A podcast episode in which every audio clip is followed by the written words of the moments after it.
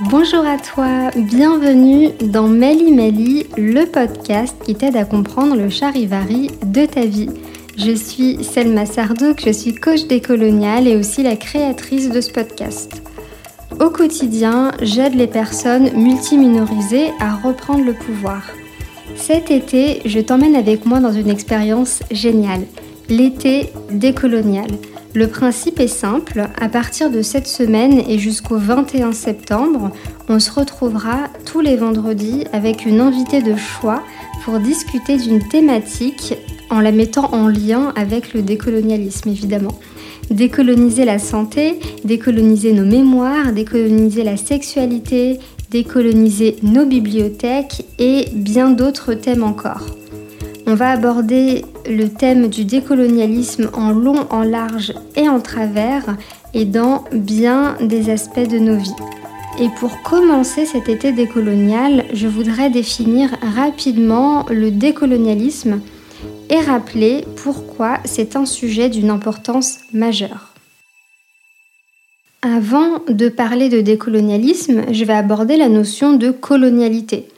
On entend beaucoup parler de postcolonialisme ou de néocolonialisme, mais le fait est que la société dans laquelle nous vivons à l'échelle mondiale, le système monde, n'est ni postcolonial ni néocolonial. C'est une société tout simplement coloniale. Je dis souvent que le système monde dans lequel nous vivons n'est qu'une adaptation homostasique du système colonial des siècles derniers. Les guerres de décolonisation ont causé des perturbations dans le système monde, mais celui-ci s'est adapté en fait. Les mots ont changé, mais les rapports de domination sont toujours les mêmes. Par exemple, comme le dit Nicolas Kaiser-Brill dans son livre Voracisme, on ne dit plus mission civilisatrice, mais aide au développement. Mais concrètement, c'est la même idée qui se cache derrière ces deux concepts. Si tu veux aller plus loin au sujet des systèmes et de leur fonctionnement, je t'invite à écouter l'épisode 13 de Mali Mali dans lequel j'aborde ce sujet en profondeur et où j'explique euh, ce qu'est un système, mais aussi ce qu'est l'homéostasie, donc l'adaptation du système et comment ça fonctionne. Parler de décolonialisme implique cette conscience de la colonialité du monde dans lequel on vit, et de nombreux penseurs latino-américains ont théorisé cette colonialité. C'est d'ailleurs un concept hein, qui nous vient d'Amérique latine, même si euh, en Amérique latine, quand, ces concepts-là ont été théorisés, ils se sont évidemment basés sur des travaux euh, d'autres personnes euh, avant LE, comme par exemple Franz Fanon ou Paolo Frère, qui sont un peu les précurseurs de cette pensée. Mais bon, le concept en lui-même, euh, vient d'Amérique latine et notamment depuis le début des années 90 dans le réseau Modernité, Colonialité, Décolonialité, qui est un réseau de, penseurs euh, intellectuels, activistes, etc., latino-américains, qui ont théorisé et euh, étudié pas mal de concepts en lien avec la colonialité, donc dans ce réseau, on parle de colonialité du pouvoir, qui est un concept théorisé par Hannibal Quijano, de colonialité du savoir, de colonialité de l'être, mais aussi de colonialité du genre et euh, de colonialité de plein d'autres choses encore. On part donc du principe que nous vivons dans un système monde colonial et eurocentrique. Et l'eurocentrisme, c'est un concept clé pour comprendre le monde qui nous entoure. L'eurocentrisme, c'est un paradigme. C'est un paradigme qui a été imposé dans le monde entier. Et dans ce paradigme eurocentrique, on part du principe que l'Europe, que ce qui vient d'Europe, c'est le centre du monde, que les valeurs, les cultures, les traditions, la politique, l'organisation sociale qu'on trouve en Europe sont meilleures que dans les autres régions du monde, voire les seules qui méritent d'exister.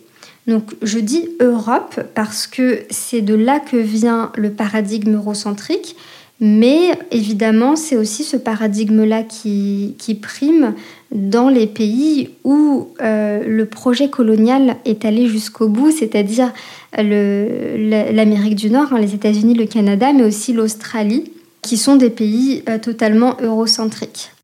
C'est un paradigme, comme je l'ai dit, qui a été imposé dans le monde entier par la colonisation, mais aussi par euh, la globalisation et notamment euh, l'hégémonie européenne et états-unienne hein, dans le système monde. Bon, tu as compris, nous vivons dans un système monde colonial et avons besoin de décoloniser le pouvoir, de décoloniser les savoirs, de décoloniser nos esprits, de décoloniser notre rapport au genre, de décoloniser notre rapport au corps, etc. On a besoin de tout décoloniser concrètement.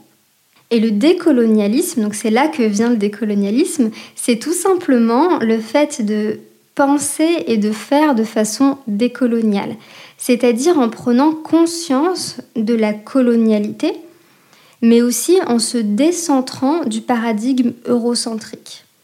Donc décoloniser, c'est aussi décapitaliser et dépatriarcaliser. Car en étudiant la matrice coloniale du pouvoir qui a été élaborée par Kirano, on se rend bien compte à quel point tout est lié.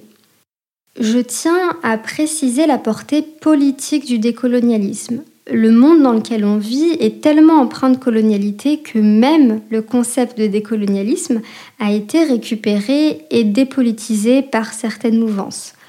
On ne l'utilise pas pour faire joli, et c'est important de garder ça à l'esprit. Être dans une posture décoloniale, c'est éminemment politique. C'est prendre en contre-pied le système dans lequel on vit, mais c'est aussi rêver d'un système euh, qui nous conviendrait et c'est aussi agir concrètement pour aller vers ce système qu'on veut.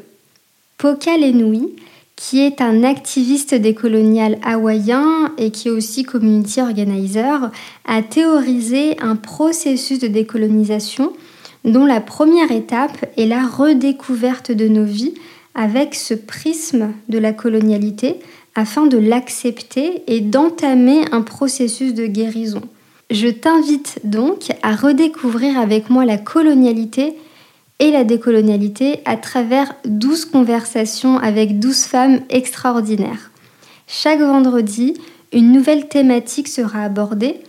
En plus de ça, je te propose un atelier qui s'appelle Décolonise ton état d'esprit, dans lequel je t'accompagne dans ce processus de décolonisation.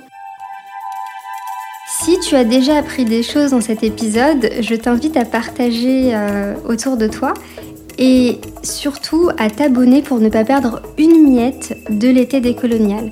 À très vite